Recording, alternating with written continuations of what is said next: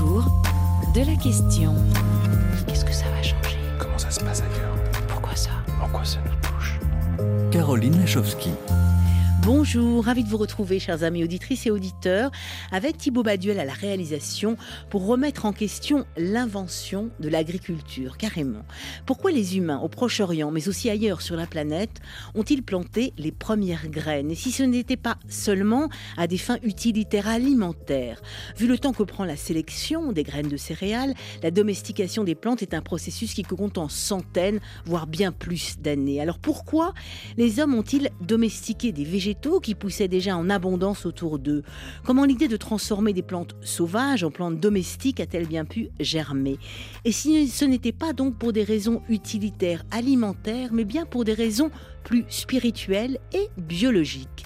Et si les humains avaient commencé par constater que les plus belles plantes pousse toujours là où sont enterrés les morts. C'est l'hypothèse stupéfiante de notre invité, hypothèse très argumentée par l'archéologue, biologiste, linguiste et philosophe des sciences Nissim Hamzalag, formidable empêcheur de penser en rond notre humanité, mais aussi les premières religions au Proche-Orient ancien, dans un ouvrage à nul autre pareil aussi étayé que bouleversant, les graines de l'au-delà, domestiquer les plantes au Proche-Orient, qui vient de paraître aux éditions de la Maison des sciences de l'homme et dont nous avons un exemplaire à vous offrir.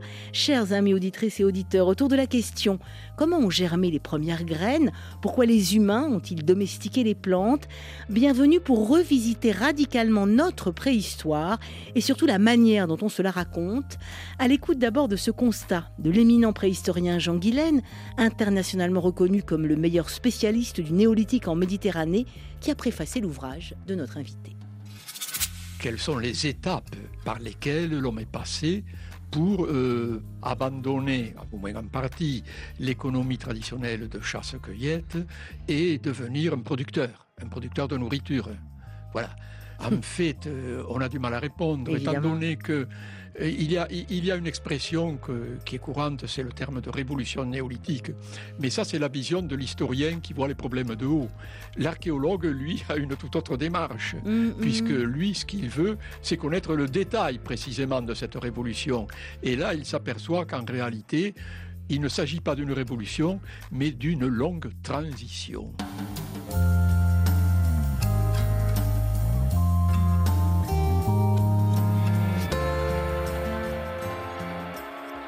Bonjour Nissim Amzalag. Bonjour Caroline.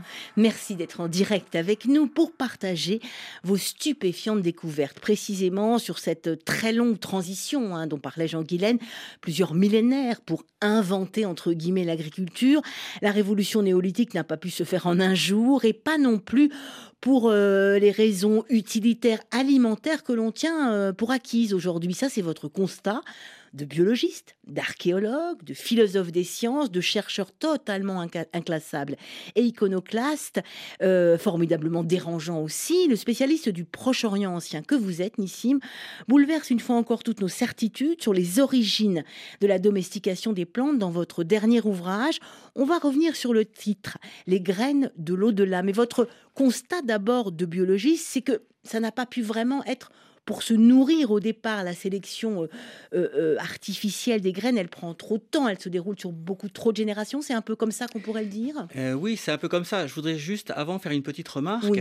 C'est que je ne prétends pas, enfin, je pense qu'il est impossible aujourd'hui de concevoir la domestication avec un grand L, la domestication. Mm-hmm. C'est-à-dire qu'en fait, on ne peut pas regrouper toutes les expériences de domestication dans un seul récit. C'est impossible. Il faut rentrer dans les détails de chaque région, de chaque climat, de chaque culture, de chaque histoire locale pour, redécouvrir le récit à chaque fois différent de la domestication. C'est pour ça que euh, quand je le sous-titre, c'est domestiquer les plantes au Proche-Orient. C'est ça. Il y a eu des domestications au pluriel et vous avez travaillé sur euh, les, domestications au Proche-Orient. Et, le gros problème qu'on a jusqu'à présent dans la dans la mmh. dans l'histoire, enfin dans la recherche de, la domestication, c'est qu'on s'intéresse au, dénominateur commun à toutes les, mmh. domestications et donc finalement on arrive à, à, une histoire assez insipide parce que hum, chacun a ses propres euh, directions, ses propres recherches, ses propres propres, ses propres cheminements, si vous voulez, avec sa propre expérience des plantes sur le terrain qui sont pas les mêmes parce que les climats sont différents, les plantes sont différentes. On ne domestique pas des tubercules comme on domestique des céréales, par exemple, ou, d'autres plantes. Et donc, mettre tout ça ensemble, on finit par ne rien voir du tout, en fait. Voilà pourquoi vous, euh, euh, spécialiste du Proche-Orient ancien et, chercheur très iconoclaste, avez décidé de vous intéresser, de remonter, non pas de constater aujourd'hui euh, ce qu'on fait avec les plantes et l'agriculture, mais de remonter vraiment aux origines, sur les traces de ces premières graines, c'est comme ça qu'on peut le dire. Oui, exactement. C'est-à-dire que à partir du moment où, comme vous l'avez dit juste avant, le processus de domestication prend à peu près 3000 ans. C'est ça. Et on, a une question très très très très grande qui se pose, c'est, enfin, je parle au Proche-Orient. Hein. Mhm. D'ailleurs, ça peut se passer plus rapidement, etc. Encore une fois, il n'y a pas de règle générale dans la domestication. On a 15 foyers de domestication, 15 récits complètement différents. Euh, aux quatre, à tous les coins, du, monde. Voilà, hein. exactement, partout, sur tous les climats, latitudes, euh, dans tous les, milieux. Enfin, la domestication, c'est un phénomène qui se répète partout. Autrefois, on pensait qu'il y avait deux, trois foyers et que ces foyers étaient liés aux grandes civilisations. Vous aviez la Chine, vous aviez le Proche-Orient vous aviez les Aztèques, l'Amérique centrale, puis on se disait après, le reste c'était des foyers secondaires. Et puis ce qu'on a découvert dans les 30 dernières années à peu près, c'est que euh, les foyers qu'on croyait secondaires, comme par exemple en Nouvelle-Guinée ou en Amazonie, euh, ou en Amérique du Nord par exemple, ou en Afrique euh, subsaharienne par exemple, sont des foyers primaires, c'est-à-dire que c'est des foyers où on a, on a découvert, indépendamment de toute autre expérience d'agriculture, l'agriculture et la domestication des plantes. Alors il y a une deuxième point important, mhm. c'est que agriculture et domestication des plantes, on en fait deux facettes d'une même réalité. C'est pas forcément vrai. C'est ça aussi. Parce que on peut cultiver certaines plantes qui ne se domestiqueront jamais. Parce que la domestication des plantes, c'est que ça implique une transformation des plantes sauvages en quelque chose d'autre qui n'existe pas dans la nature. On peut cultiver des plantes sauvages. Et, ben, c'est ce qu'on a fait pendant très longtemps. Bien sûr. Et, et, toutes les plantes ne se laissent pas domestiquer non plus aussi, exactement. Donc en fait, il faut séparer aussi les deux. Vous avez, euh, nous, on, a une sorte de, schéma très très très très figé comme ça. Mais vous avez des plantes qui restent sauvages, comme en Amazonie par exemple, où, en fait on on, s'est aperçu que les que les, Indiens d'Amazonie semaient des graines d'arbres qui sont des arbres sauvages, mais en fait, ils, simplement, ils les reproduisaient. Ils étaient intéressés à consommer leurs graines, enfin leurs, leurs noix, les noix du Brésil par exemple. Et donc, en fait, ils reproduisaient ces plantes, mais ces plantes ne se sont jamais domestiquées. Mais pourtant, elles sont restées cultivées pendant des milliers d'années. Alors, revenons au sujet du jour, c'est la domestication des plantes au Proche-Orient, justement. Et donc, en, en constatant qu'on ne peut pas domestiquer des plantes uniquement pour se nourrir, enfin, le processus est trop long, vous avez décidé de, regarder autrement les choses, de remonter à la source. Bah il, est trop long et surtout il est inutile. Je veux dire, si, vous êtes, si vous êtes, encore une fois, il, faut se plonger dans le, dans le milieu dans lequel on, auquel on s'intéresse pour comprendre ce qui se passe. Au Proche-Orient, vous avez des prairies à, graminées qui sont immenses, des graminées sauvages, on dirait des champs cultivés il euh, n'y a aucun intérêt à, faire de l'agriculture. C'est là, c'est là. Il n'y a, tout simplement aucun intérêt. Elles sont là. Euh, on, peut les ramasser, on peut les ramasser. En plus, comme il pleut pas pendant, pendant à peu près six mois, donc vous avez six mois pour ramasser les graines qui sont à terre, qui ont des barbules comme ça. Donc c'est très facile. Vous, vous, vous, les ramassez comme ça. Il n'y a absolument aucune raison de cultiver les plantes pour des, pour des, dans une perspective utilitaire. C'est c'est fou. Je veux dire, quelqu'un qui voudrait faire ça. Et en plus, pendant 3000 ans, le faire sans avoir aucun intérêt, alors là, c'est encore plus fou. Ça. Donc, ça, ça n'est pas, enfin, c'est votre tactique, ça n'est pas pour des raisons utilitaires, donc c'est pour d'autres raisons, et c'est ça que vous êtes allé chercher. En... oui oui, excusez-moi. La chose importante aussi, c'est que nous, on se focalise sur une plante, le blé, parce que c'est mm. la céréale, donc on est très content d'avoir de, de, de, la prendre pour exemple, puisqu'en fait, c'est la plante qui s'est diffusée partout.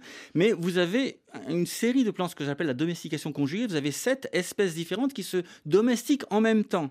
Or, dans ces sept espèces, vous avez des légumineuses, par exemple, comme la lentille et, c'est encore plus fou de vouloir la domestiquer, puisque c'est une petite plante comme ça, qui est pratiquement insignifiante, qui pousse entre les rochers, euh, que vous ne pouvez pas faire cultiver dans un champ parce que les cultures vont se faire envahir. Et en plus de ça, c'est une plante qui produit au maximum une dizaine de graines quand elle est sauvage.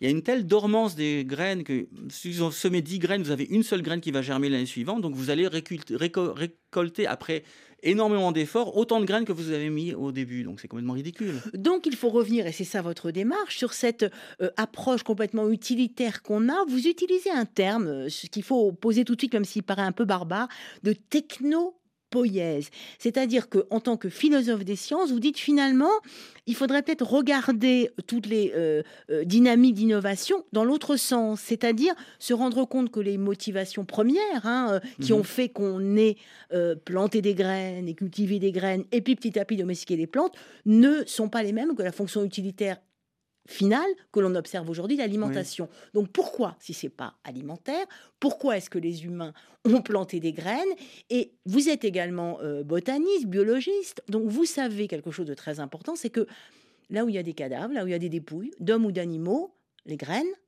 je me trompe pas, les graines, les plantes euh, donnent des plantes bien plus vivaces. Oui, alors il y, a, il y a plusieurs questions ici. On va, on va, Allez-y. on, on va un petit peu euh, faire un peu d'ordre là-dedans.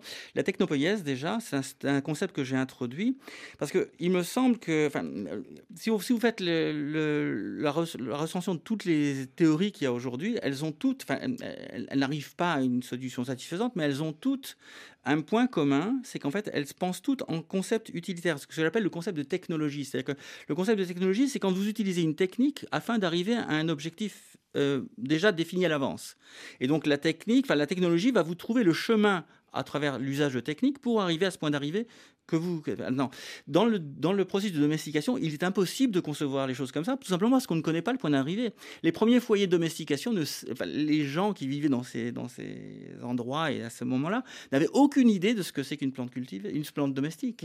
Donc ils ne peuvent pas, on ne peut pas concevoir la domestication comme on conçoit aujourd'hui, un- comme un ingénieur concevrait aujourd'hui la, produ- la- la- la création d'une machine pour produire un- quelque chose. Donc il faut un autre concept. Un autre concept qui utilise la technique, parce qu'il y a des techniques d'agriculture, évidemment, qui n'est pas technologie. Donc j'ai pensé à un autre concept qui s'appelle la technopoïèse, qui introduit, euh, qui, qui, qui, qui prend la technique non pas pour son objet final, son, son, produit final, mais pour le processus. Euh, c'est un intérêt qui est porté au processus lui-même, parce que c'est un processus qui étonne, qui surprend par euh, ce qui se passe. Et le processus est développé pour essayer de comprendre, si vous voulez, ce qui se passe autour d'un phénomène extraordinaire. En voilà. l'occurrence, les Alors, graines voilà. qui donnent des plantes de plus en plus euh, Oui. euh, euh, des meilleures plantes, enfin des, des Euh, meilleures non, alors c'est pas des meilleures plantes. Si vous parlez de meilleures plantes, alors on est déjà dans une perspective utilitaire. C'est meilleur par rapport à quoi? En fait, on est pas, on est dans une perspective d'étonnement. C'est pas pareil. Donc par quoi ont été étonnés Alors, ces par quoi on premiers été étonnés Alors, c'est quelque chose de très particulier. Alors, l'i- l'idée que, que, des, que des graines, que, que la- la- l'agriculture s'est faite à partir de, de sépultures, c'est une idée qui est ancienne, enfin, qui, qui a, qui a plus d'un siècle, qui a été émise il y a plus d'un siècle par certains anthropologues, les premiers anthropologues. Bon, elle, elle est tombée un petit peu en désuétude parce que, pour des- parce que euh, on a bien vu que les champs n'étaient pas liés, dans, même dans les mythologies, ça, enfin, du moins en- au Proche-Orient et, et en- et en- dans, dans- dans le champ d'expansion des céréales du Proche-Orient. Il n'y a pas de mythologie qui, raconte ça. Et puis en plus, vous avez aussi des, des- beaucoup de- d'azote, par- enfin de, des de décomposition des cadavres, aussi dans des zones de, de déjection, enfin de, de- de- de- des dépotoirs, comme il y avait toujours quand on, allait à la chasse. Or, on n'a pas de, de, de, de mythe ou de, ou de même de traces archéologiques d'un rapport entre ces zones de dépotoir et, euh, et- et la- et l'agriculture. Donc, donc c'est pas ça. Donc, si vous voulez, les, les défunts, moi, ce que je prétends, c'est que les défunts ont un rapport avec les plantes. Ça, c'est pas moi qui le prétends. Il suffit de voir le- le- les traces archéologiques. On a énormément de Mm. traces, de, de liens. Vous avez, par exemple, au, au- début de, de- de ce processus, vous avez l'inhumation des morts avec des, des- des mortiers, par exemple. Beaucoup de mortiers. Les mortiers qui servent aussi à beaucoup de choses. Ça devient un, un- un objet sacré. Donc, on voit que les, les graines qui sont broyées dedans ont une valeur sacrée. Vous voyez par exemple que des graines sont, enfin les, les, les, aires rituelles, si vous voulez, sont, sont attenantes à un silo. En général, les aires de sacrifice, il y a un silo. Il y a, on voit que tout ça est lié. Vous avez aussi des graines qui sont à, à- aux côtés des sépultures, mais c'est pas des graines qui servent à être consommées puisque elles sont mélangées à de la terre, à de la glaise. On ne va pas faire une, une bouillie avec de la glaise pour donner ça à un défunt, non, ça marche pas. Donc, en fait, on a, on, a, on a un autre rapport. On a un rapport clair entre les morts, enfin les défunts, et, la, et, et- et le début de la, de la domestication, oui. Enfin, bon, bien que les gens, enfin, les, les gens qui pratiquaient ça ne savaient pas ce que c'est que la domestication, Mhm, évidemment. mhm. Enfin, le processus, les deux processus sont liés. Maintenant, s'ils sont pas, ils sont pas liés par simplement par l'apport d'azote, ils sont liés par autre chose que la physiologie végétale découvre. C'est qu'en fait, les, défunts Enfin, la décomposition des chairs produit des composés qui s'appellent des polyamines. C'est les produits qui- dont le nom putrécine ou cadavérine illustre le, caractère nauséabond de ces produits, justement. Mais ces produits sont des produits qui ont, une fonction hormonale aussi, euh, chez les plantes, et pas que chez les plantes d'ailleurs, aussi chez les, chez les animaux, mais à petite dose évidemment. Et euh, chez les plantes, ce qu'on remarque quand on fait un peu de physiologie végétale, c'est que tous les caractères, pratiquement tous les caractères de la domestication, je parle des céréales, mais enfin on pourrait parler d'autres choses, en fait, sont reproduits lorsqu'on applique des, polyamines, donc ces fameux composés de, de, de décomposition des chairs, sur les plantes. On a un retard de sénescence, on a des graines qui sont plus grosses, on, a, on a, des pertes de dormance, l'architecture de la plante change. tous ces changements sont les mêmes. Transforme les plantes. Voilà, ça se transforme les plantes. Alors ça les transforme uniquement au moment où on donne, où on applique ça, évidemment. Mais enfin bon, vu que c'est un processus qui se passe dans le temps, il y a des choses qui vont se passer après, évidemment. Donc il y a un rapport entre, les, entre la décomposition des chairs, donc un, un défunt fraîchement inhumé, et une sorte de survitalité des plantes, parce que les plantes sont tout d'un coup beaucoup plus vertes, elles, ne sèchent pas au même moment, enfin, puis il y a un retard de sénescence, etc. Enfin, on, les voit transformer. Donc, en fait, ce qui, ce qui m'a, j'en ai déduit par encore euh, beaucoup d'autres rapprochements, notamment mm-hmm. entre, entre le, ce qu'on voit au niveau des sépultures, par exemple, ou le culte des crânes, des choses comme ça, on pourra y revenir. Ce que je vois, c'est que en fait, ce qui les a, ce qui les a intrigués beaucoup, justement, les humains. Ce qui a intrigué, les observateurs, c'est de, de, voir qu'il y, avait, il y avait un transfert de vitalité, à mon avis. Il y avait une sorte de survitalité des plantes qui poussaient au-dessus des défunts. Et donc, ils en ont déduit probablement un transfert de vitalité depuis les défunts jusqu'aux plantes. Et c'est peut-être ça, qui serait à l'origine, et c'est ça qui a le plus étonné, et c'est ça qui serait à l'origine. Donc vous parlez de graines ancêtres, on va y dire, de graines de l'au-delà. Oui, c'est l'événement fondateur, à mon avis, qui a complètement révolutionné le mode de pensée au Proche-Orient, à mon avis, parce que l'homme n'est plus tout d'un coup, tout d'un coup, l'homme n'est plus un hôte dans un, dans un univers donné où il y a des forces supérieures qui lui, qui lui, qui lui donnent sous caution l'usage, l'autorisation de l'usage de, de, plantes, d'animaux, etc.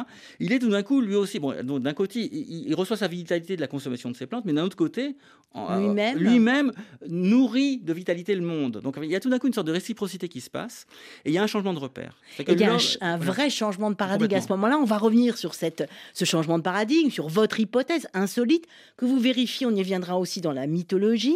On y viendra autour de la question pourquoi et comment les humains ont planté les premières graines? On ne fait que commencer à s'interroger sur les graines de l'au-delà, les graines ancêtres. À l'écoute maintenant d'autres défricheurs musicaux très inspirés euh, par toutes les traditions du Moyen-Orient, Catherine Braslavski et Joseph Rove, qui ont quasiment inventé une langue pour chanter Pilgrims, les pèlerins sur RFI.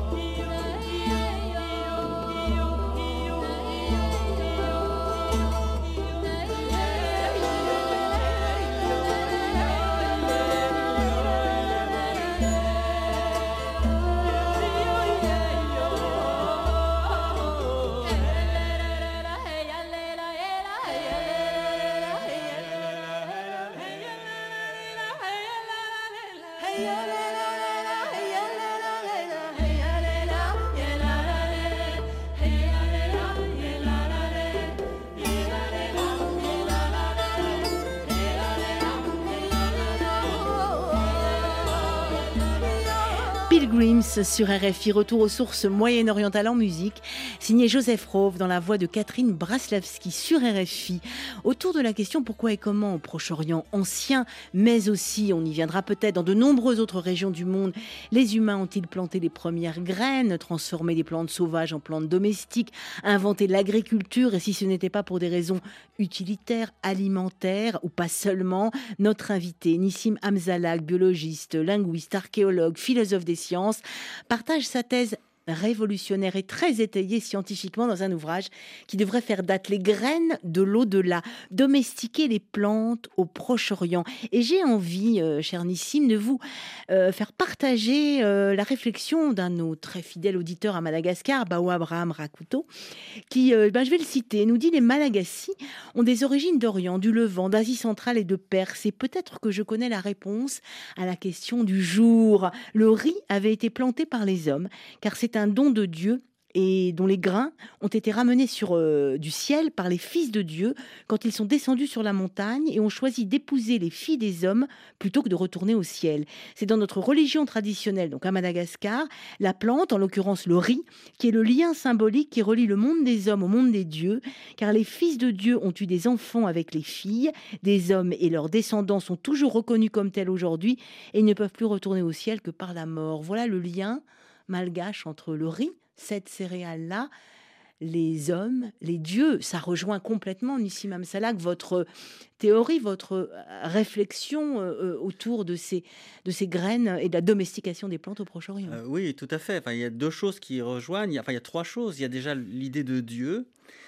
Euh, des plantes qui viennent des dieux, enfin qui, des dieux qui les apportent, qui, qui, qui fait écho au recentrage de, de, de, l'homme par rapport à l'univers, à partir du moment où lui-même vitalise, enfin il devient, il devient une sorte de dieu déjà lui-même. il devient une sorte de dieu parce que l'homme, donc on l'a dit, revitalise les plantes et lui-même revitalisé par les plantes, revitalise l'univers. Et revitalise l'univers. Alors ce qui est fascinant avec cette revitalisation, c'est que euh, elle est partagée par tout le monde, puisqu'il suffit d'être inhumé pour revitaliser, si vous voulez. C'est partagé par les, ce sont les hommes, les femmes, les vieillards, les enfants.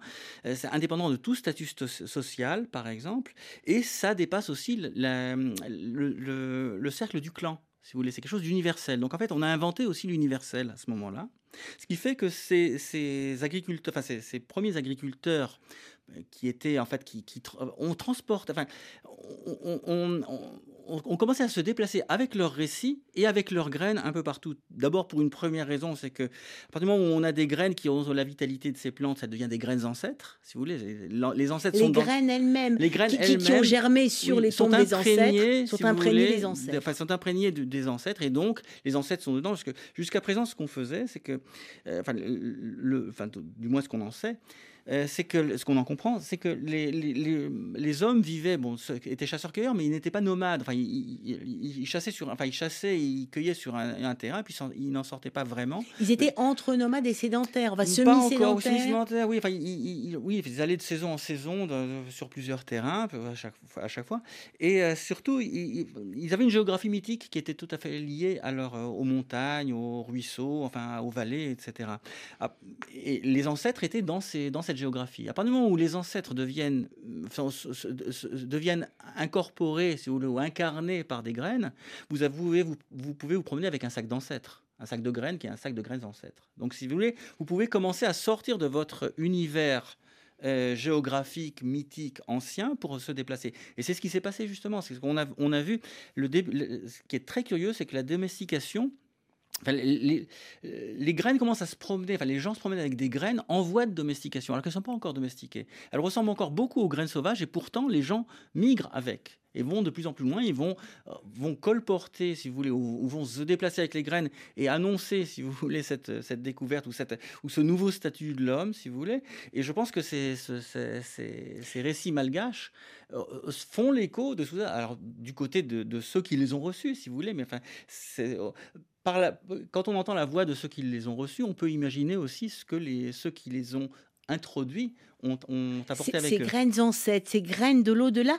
Je proposais, puisqu'on est du côté des mythes, vous êtes vous-même, euh, on va y revenir, aller du côté des divinités du Proche-Orient ancien, chez les anciens Égyptiens, euh, du côté d'Osiris, chez les Grecs, euh, Déméter, pour, pour justement montrer à quel point euh, ces graines ancêtres, ces graines de l'au-delà, c'est quand même font partie de notre histoire à nous, hein, notre histoire humaine partout. Mais j'ai envie de vous proposer euh, euh, d'écouter Egidia Souto, qui est une, une chercheuse, enseignante chercheuse spécialisée dans les, cultures africaines et qui va nous raconter cette fois-ci un, rite bambara qui se rapproche aussi hein, de ces questions, de ces graines d'ancêtres, de ces graines de l'au-delà. On écoute Egidia Souto l'humain a toujours besoin de rituels.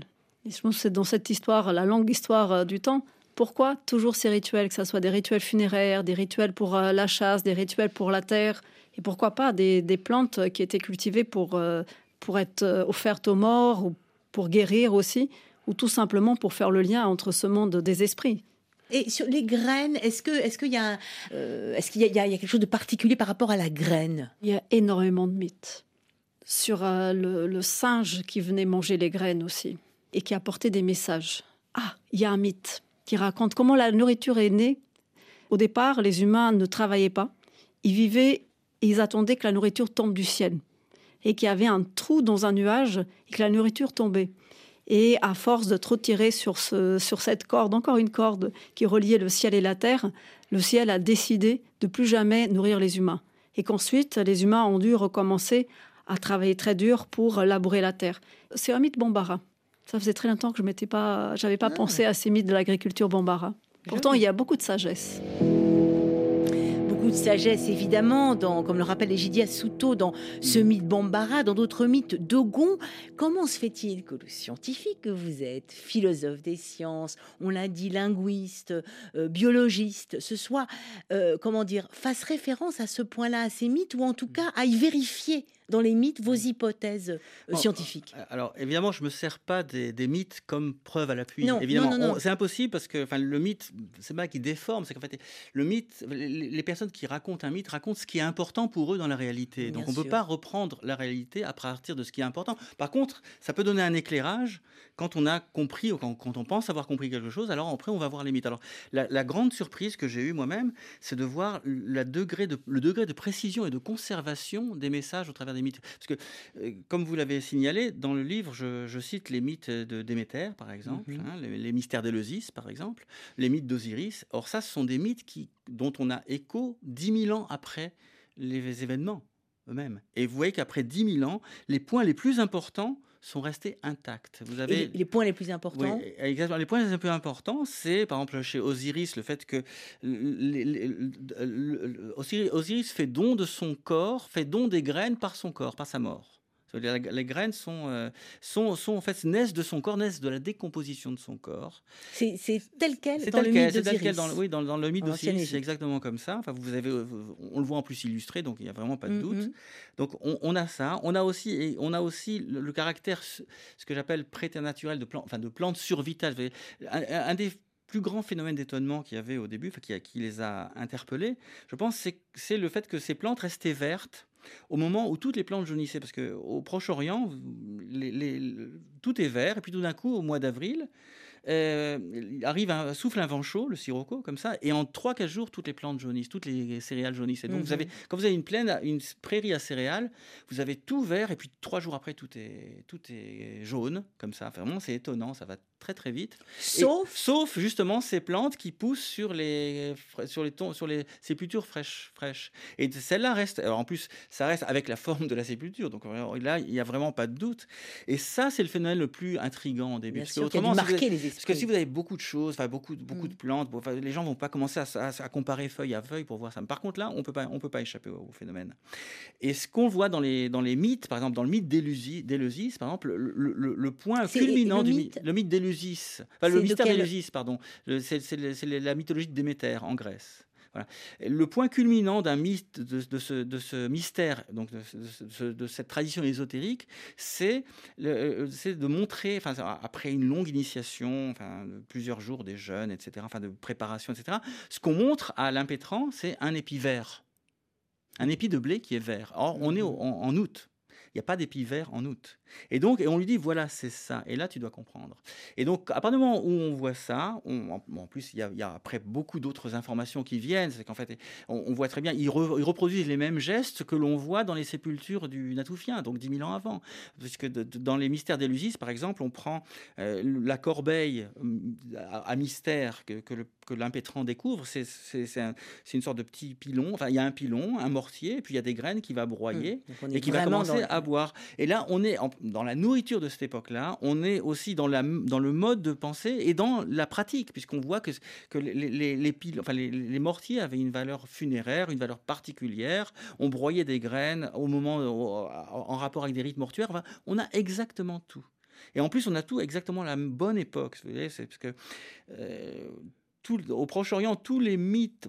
Déjà, le, point important, c'est de séparer entre les, les, les, pratiques agraires et les pratiques de domestication. C'est pas la même chose. C'est pas la même chose. Les pratiques agricoles et les pratiques de domestication. ce sont des, divinités différentes. Mhm. Vous avez par exemple euh, Déméter, c'est la, la, déesse de la, de la, en Grèce, c'est la déesse de la domestication, c'est elle qui donne les plantes cultivées aux hommes. Par contre, les, dieux de la production agricole, c'est euh, Zeus et Hadès, ou Baal et Mot au Proche-Orient pareil. C'est le, dieu qui, c'est le dieu de la productivité, si vous voulez. Et Déméter est la déesse de la, euh, de, la, de, la, de la domestication. Et c'est pas du tout pareil. Et les mythes. Alors, ce qui est intéressant, c'est que il y a un antagonisme entre les deux, si vous voulez. C'est-à-dire que la production, quand on est dans une perspective de production, on est dans une perspective d'appropriation du monde. Mmh. On veut plus. Quand on, veut produire plus, quand on fait de l'agriculture. Voilà, on fait de l'agriculture, on veut être efficace. Mmh. D'accord. Et ça, cette, cette perspective-là, elle s'oppose, elle s'entrechoque avec la perspective de transfert de vitalité qui a entre toute première, ce, qui pour vous est à l'origine de la domestication des plantes, des graines. Oui, ce qui, ce qui, caractérise la phase de technopoïèse, où les gens ne sont pas du tout intéressés à sélectionner des plantes de plus en plus performantes, ils s'en foutent complètement. Ils ont, enfin, les graines restent toujours très petites, on n'a aucune, aucun caractère. Par exemple, par contre, on a un basculement à un moment où ils passent à, à, à, peu près au, au, néolithique à céramique B, comme on appelle, c'est au 8e millénaire à peu près on passe à une, une phase de basculement vers l'appropriation, vers l'exploitation. Et là, on commence à sélectionner. Et en quelques siècles, tout est, tout est résolu. C'est qu'on a des plantes avec des grosses Et là, on, là, on a vraiment inventé l'agriculture. Vous vous intéressez, Nissimam Salag, à la domestication des plantes. Et ce que j'ai envie de vous demander, c'est finalement, quand on vous écoute, quand on vous lit, c'est extrêmement étayé, on se dit, mais au fond, pourquoi est-ce que on, vous êtes le premier à, à, nous estomaquer euh, avec cette euh, découverte et cette hypothèse? Pourquoi est-ce qu'on n'y a pas pensé plus tôt? Pourquoi est-ce qu'on hmm. relie Pourquoi est-ce qu'on dit l'invention de l'agriculture, ça s'est fait clic-clac d'un seul coup? Et, voilà, pourquoi est-ce qu'on ne, ne, pense pas à faire appel, à remonter à ces graines ancêtres, enfin à, cette, euh, à cette spiritualité première. Voilà. Il y, a, il y, a, deux choses. Il y a déjà les découvertes scientifiques. Dans les dix dernières années, il y a eu des découvertes scientifiques fantastiques notamment au niveau de la génomique, puisqu'on arrive à retracer, si vous voulez, on va reprendre des graines, euh, des graines de cette époque-là, et puis on, arrive à, décoder la séquence d'ADN, mhm. et donc on arrive à voir d'où viennent ces graines. Et la grande surprise qu'on a eue, c'est que on pensait pendant très longtemps que le Proche-Orient, il y a deux foyers, un foyer sud qui est au sud du Levant, et puis un foyer nord qui est vers le, Haut-Euphrate, par exemple. Hein. donc c'est à peu près, c'est 1500 km de, de distance, c'est quand même très grand. Et le foyer de domestication. Euh. Oui, c'est le foyer de domestication. Alors, comme les choses sont passées bien plus rapidement au nord Euphrate, parce que c'est une région plus fertile, tout simplement, il y a beaucoup plus, beaucoup plus peuplé, on a donc euh, fait de cet endroit le, lieu de domestication. Et donc, après, on a, essayé de reconstituer la domestication en fonction des singularités de cet endroit. C'est que quand on a commencé à voir qu'il y avait certaines statuettes, certaines choses, alors on a commencé à tout relier.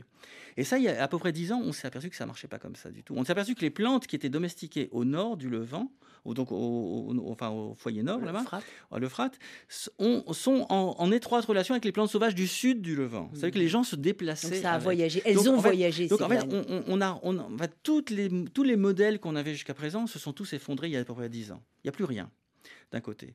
Donc là, c'était une, une grande révolution. Une deuxième grande révolution, c'est que tous les, tous les modes de... de enfin, tous les modèles de domestication se fondaient sur la génétique, sur, la sélection. Mhm. tout simplement parce qu'on sélectionne après. Donc on a fait du reverse engineering. On, a dit, bon, comme on sélectionne aujourd'hui, alors on devait sélectionner avant jusqu'au début. Mais non, c'est pas comme ça, ça marche pas comme ça.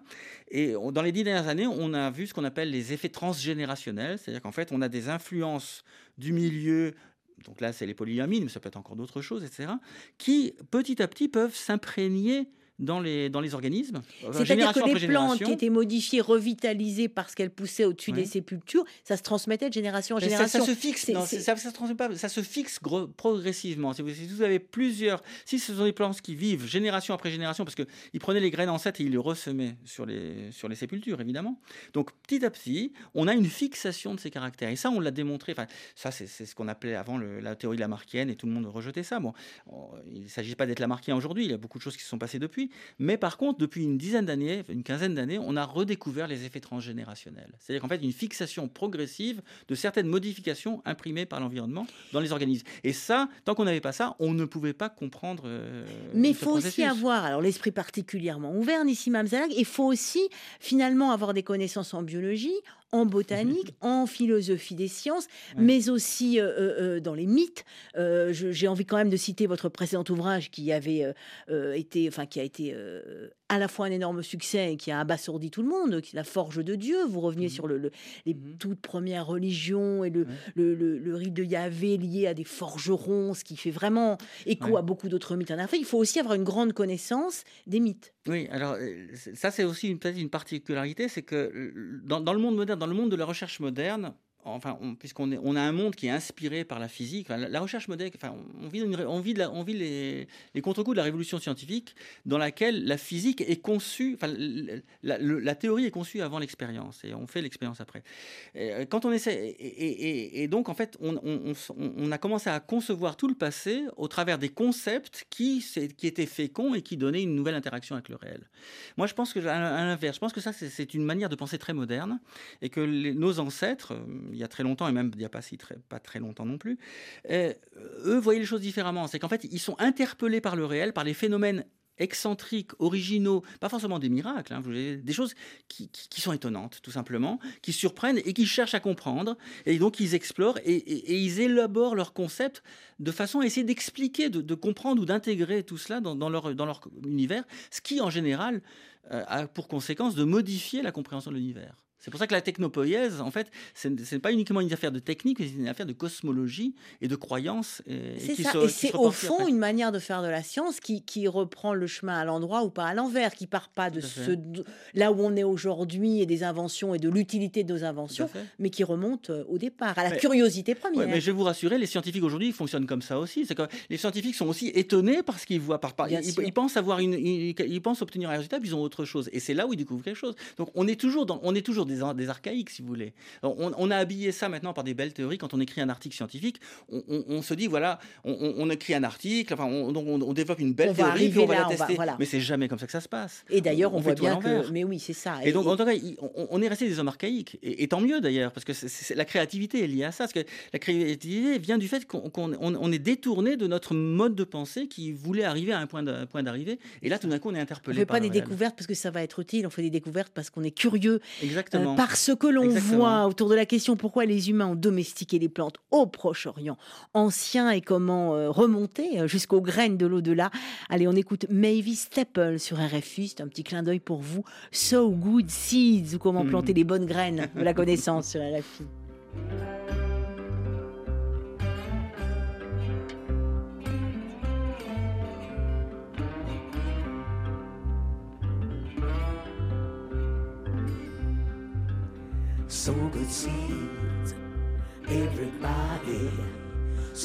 seeds. Everybody on the mountain, down in the valley. You're gonna reap just what you sow. Sow by walking, sow by talking, sow by everything you do.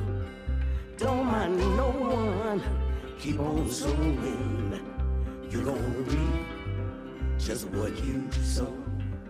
Sow good seeds, sow good seeds. Everybody, everybody, sow good seeds, sow good seeds. Everybody, everybody, on the mountain, down in the valley, you're gonna reap just what you sow. Heart the voice of God, Jesus calling. Who will come and come wake the dead. Tools of mercy, harvest waiting. Here am I, oh Lord, in me.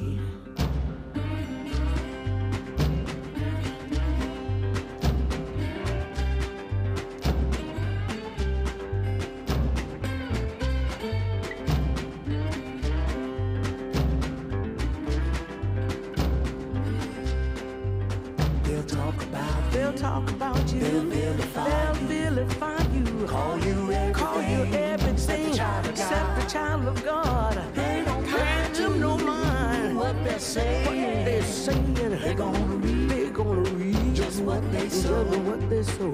So good seed, so good seed. Everybody, everybody. So good seed.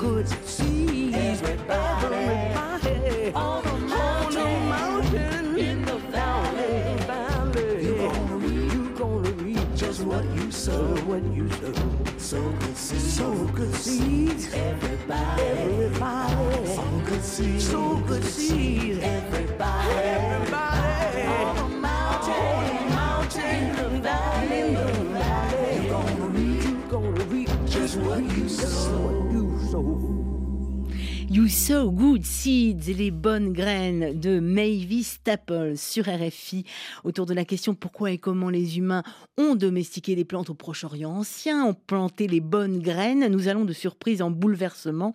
Avec notre invité, le biologiste, archéologue, linguiste, philosophe des sciences éminent, spécialiste du Proche-Orient ancien et de ses mythes, Nissim Hamzalag, autour de sa thèse révolutionnaire, stupéfiante et très documentée, développée dans votre dernier ouvrage, Nissim, dont nous avons un exemplaire à vous offrir, chers amis auditrices et auditeurs.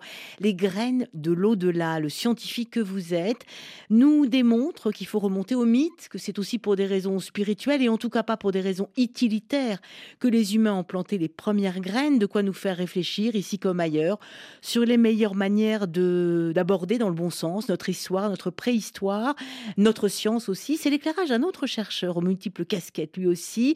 Il est enseignant-chercheur à l'école normale supérieure du Burkina Faso. Zakaria Thiemtoré était notre invité dans le cadre du programme international Nouvelle compréhension du monde de l'école normale supérieure à Paris. On l'écoute. Moi, je serais tenté de partir plutôt sur les rites et l'importance qu'ils donnent aux rites.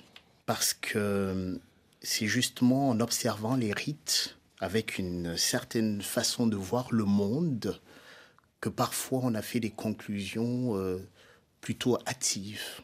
Et que aujourd'hui, de revenir sur le rite en tant que pratique et la place que le rite pourrait avoir aujourd'hui dans nos sociétés modernes me semble essentiel. Qu'en pensez-vous, Nissim Ah ben, je ne peux que partager euh, cette opinion et sans pour autant vénérer Oui, oui. euh, une connaissance par rapport à une autre. En tant que chercheur, on, on doit faire, on doit faire feu de tout bois. Et là, c'est un bois extrêmement riche et privilégié. Genre, On ne peut pas l'ignorer. Les On peut pas- mythes, les rites, oui, exactement. On ne peut pas parce que sinon, on, on- on renonce à comprendre autre chose que le monde moderne. Et encore, même le monde moderne, comme je vous l'ai dit tout à l'heure, n'est pas si moderne que ça. Donc en fait, on, on renonce à comprendre le monde. En fait, on, on- on- on- on- on traduit le monde dans un langage utilitaire technologique. En fait, on renonce à la technopoïèse, si vous voulez. Euh, de ce côté-là, il y, a, il y a un mythe qui est très, enfin, le mythe de, de, de Déméter, enfin, l'hymne homérique de Déméter, si vous voulez, qui en fait En est Grèce, très, très, est très en Grèce, oui, qui est très très instructif là-dessus parce que, comme je vous ai dit tout à l'heure, tout à l'heure, il y a une sorte de conflit entre la vitalité et la productivité. La Donc, vit- la vitalité, la survitalité des La plantes la vitalité, au- oui, qui poussent sur les, sur les tombes et les oui, sépultures. l'économie de la vitalité, si vous voulez. Voilà. ça, Et, donc, ces graines ancêtres, ces graines de l'au-delà, et la productivité qui Voilà. va ensuite, euh, quand on va développer si voulez, oui, l'agriculture. la- les humains c'est une sorte de l'agriculture. sécularisation de l'agriculture qui avant est, gravite autour des questions de, de transfert de vitalité. Et donc, dans my- dans l'hymne homérique, par exemple, vous avez, euh, vous avez le viol de la, de la, de la fille de Déméter, Perséphone, par euh, Hadès sous la complicité de Zeus. Donc vous avez les dieux de la production qui violent la, la fille. Donc en fait, vous avez, vous avez quelque chose qui, qui- une sorte de violence qui s'est faite Mhm. contre ce monde-là. Exactement, qui, a été réutilisée, parce que c'est on la tue pas, on la viole, bon, d'abord. Ensuite, elle, bon, elle meurt, elle est sous terre. D'elle sortent les graines, évidemment. Et ce que fait Déméter, elle empêche après, pour se venger, bon, elle, quitte le monde des dieux, donc elle va vers le monde des hommes. Donc elle quitte le monde, de, ce monde de la, de la production, enfin d'une société qui est fondée sur la production, pour, et pour, euh, pour rejoindre le monde des hommes et pour essayer de les, mettre à la raison, enfin à la, vraie, à la raison d'anciens, évidemment, d'avant.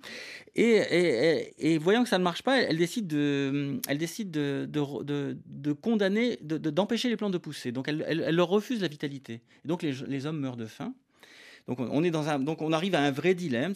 on est dans un monde où on ne peut pas revenir à, la technopoïèse, à un monde d'avant, de, l'an de ça, comme j'appelle, parce qu'on est, on est déjà obnubilé par la, par la, productivité. on ne peut pas revenir en arrière jamais. Mmh. À partir du moment où on la découvre. Et arrive un compromis quand, quand Déméter propose d'enseigner une tradition ésotérique. Elle, dit que voilà, les deux vont coexister. Vous allez avoir une religion officielle qui va être autour de la productivité, c'est Zeus, le Panthéon, etc. Mais vous allez avoir un soubassement ésotérique de cette religion qui va être dans les mystères d'Éleusis, qui va lui donner, si vous voulez, lui imprégner sa vitalité. Bon, alors ça, c'est bien gentil, c'est poétique, mais on peut le voir aussi autrement, qui va l'empêcher, qui va devenir un véritable garde-fou contre une sorte d'obnubilation, de, d'appropriation qui va détruire le monde entier. Mais c'est pas un peu ce que vous êtes en train aussi de nous faire passer, Nissim ah bah Mamzalag Qu'on est dans un monde évidemment hyper productiviste, hyper utilitaire, qu'on ne voit plus que ça. La science aussi, euh, euh, on la veut utilitaire, alors qu'en fait, euh, il faut remonter avant, il faut remonter au-delà. c'est pas oui, c'est que le monde moderne, le, monde moderne depuis la révolution scientifique a, assassiné, si vous voulez, la, la technopoïèse. Il a renoncé, exactement. Vous voyez, Bacon. Et, le, fait de voir les, les, innovations comme une curiosité et pas pour une utilité pratique. On, a, oui, on a tout orienté vers l'utilité, mhm. vers la productivité, et on a renoncé à tout le reste. Et on voit un petit peu le résultat aujourd'hui. On arrive à une sorte de, de, de, drame, si vous voulez, on est une sorte d'une culpabilité par rapport à un monde qu'on est en train de détruire parce qu'on se l'approprie. Et, tout simplement, si on avait conservé cette dimension, ce soubassement ésotérique, qui est des mythes et de, cette vitalité et de, tout ce qui est autour, alors la vitalité c'est pour les, plantes, mais enfin on peut avoir plein d'autres choses, alors on, aurait un véritable garde-fou qui nous empêcherait d'arriver à la situation où on est aujourd'hui. Oui, mais vous proposez un, nouveau garde-fou, parce qu'on peut aussi faire de la science peut-être autrement, ah, et, en, s'intéressant justement aussi aux mythes. Un grand merci, Nissim Zalag, on n'a pas pu tout aborder, évidemment, c'est trop énorme d'avoir profité de ce votre passage à Paris pour venir dans notre studio avec ce livre épatant, bouleversant, dont euh, nous avons d'ailleurs un exemplaire à vous offrir, chers amis auditrices et auditeurs, et dont nous avons le plaisir de pouvoir continuer à discuter demain avec vous, ensemble, Nissim Salag. Donc pour nos amis auditeurs et auditrices qui sont à Paris, il y aura une rencontre à la Maison des Sciences de l'Homme, au comptoir de la Maison des Sciences de l'Homme, boulevard Raspail à Paris, demain après-midi, fin d'après-midi, demain soir, euh, et toute l'entrée est libre et gratuite. Il faut bien sûr s'inscrire sur le site du comptoir de la FMS et je rappelle le titre de votre ouvrage, Les graines de l'au-delà, domestiquer les plantes au Proche-Orient. Merci beaucoup d'être venu en notre studio. Puis j'en profite, puisque vous êtes de passage à Paris, pour vous signaler à vous, ainsi qu'à nos auditrices et auditeurs, euh, que ce vendredi 26 et samedi 1er mars, une magnifique rencontre croisée internationale à l'Université Paris-Saclay, le Paris-Saclay Summit, au cours duquel le philosophe Peter Sloterdijk se demandera, face à la crise climatique, la science doit-elle se réinventer? Tiens donc, ça, ça doit vous intéresser. On pourra aussi y retrouver le prix Nobel de physique Alain Aspect, le prix Nobel de physique 2022, autour des questions hasard, travail, génie, d'où viennent les grandes avancées scientifiques, mais tu as vu que ça aussi, ça devrait nous intéresser au Paris-Saclay Summit, à Saclay, bien sûr, sur le campus de Saclay, pour répondre aux défis du 21e siècle avec une autre science peut-être. Merci à vous, Nissim. Merci, Caroline. Autour de la question, c'est tout pour aujourd'hui. Euh, avec Thibaut Baduel à la réalisation, Caroline Fillette en coulisses, Caroline Lachowski au micro pour vous servir. Nous vous donnons rendez-vous lundi, lundi autour d'une autre forme d'archéologie, l'archéologie de l'enfance. Tiens donc. À lundi, portez-vous bien, gardez l'esprit libre et ouvert sur RFI.